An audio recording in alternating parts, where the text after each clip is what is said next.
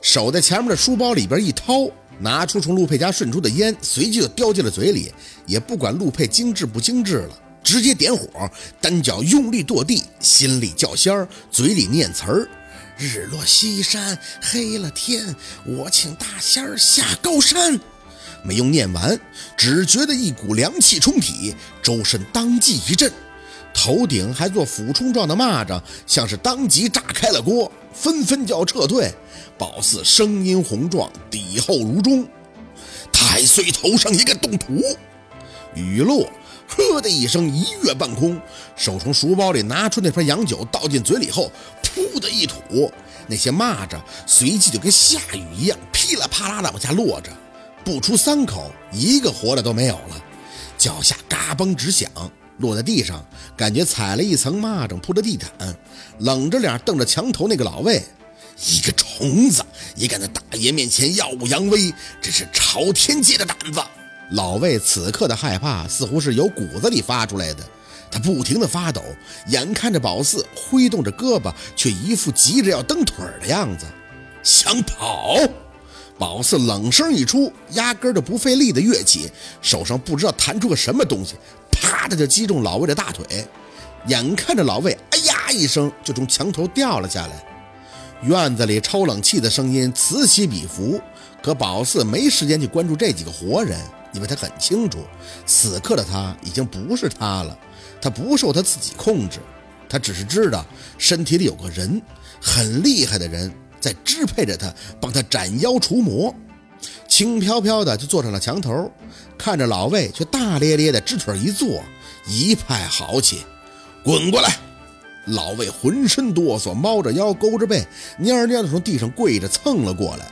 这院子不大，可感觉他爬的却异常的费劲。呃，铁铁铁铁头，铁头拜见黑黑龙，黑龙大仙。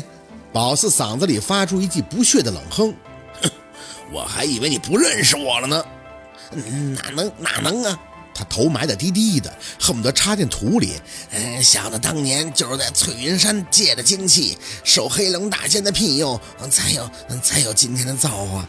啊，求黑龙大仙网开一面，给小的一条生路，小的以后再也不敢不敢造次了。宝四呵呵的冷笑了两声。手里还拿着那瓶洋酒，咕咚咕咚的仰头又喝了几口，看着他飒了一声：“网开一面，你个虫子精，现在敢祸害人命，你让我网开一面！”老魏浑身颤悸不已，愿愿听黑龙大仙差遣。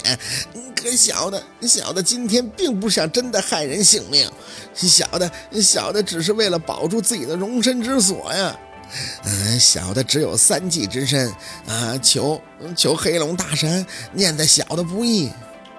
宝四感觉自己周身都是黑气，喝完酒后就开始大口的抽烟，大半盒烟没几分钟就抽完了，直到老魏把话说完，才冷眼看他。好，大爷，我就念你三季之身不义，留你小命，但你心术不正，胆敢有害人之心，废你两足羽翼。损你一半的道行，生生世世在此戴罪守护。若有心求道，百年之后再来见我。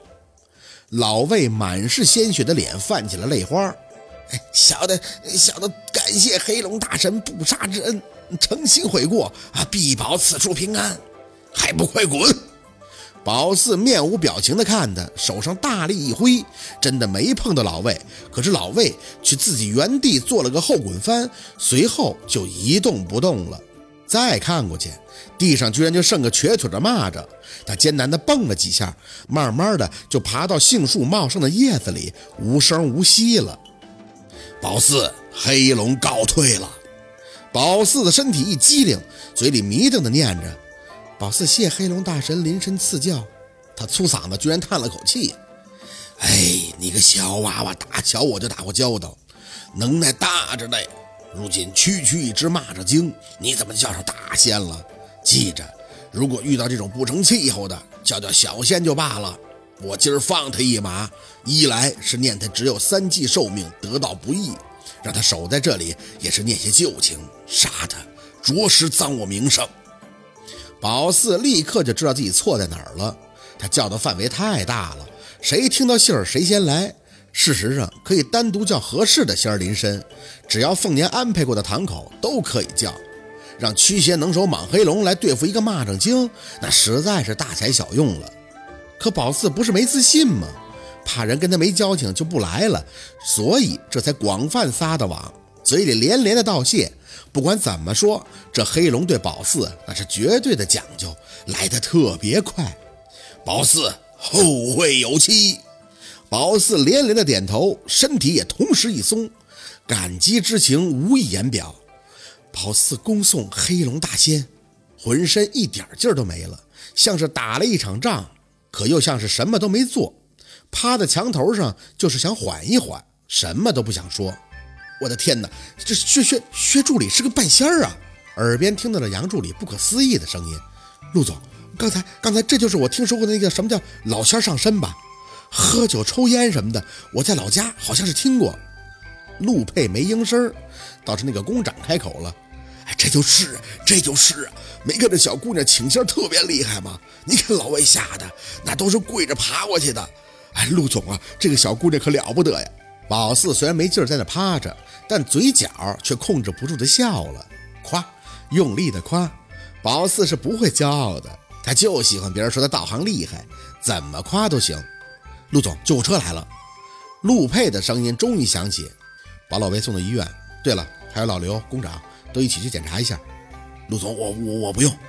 那个班长还在说着，我这年纪啥没见过呀？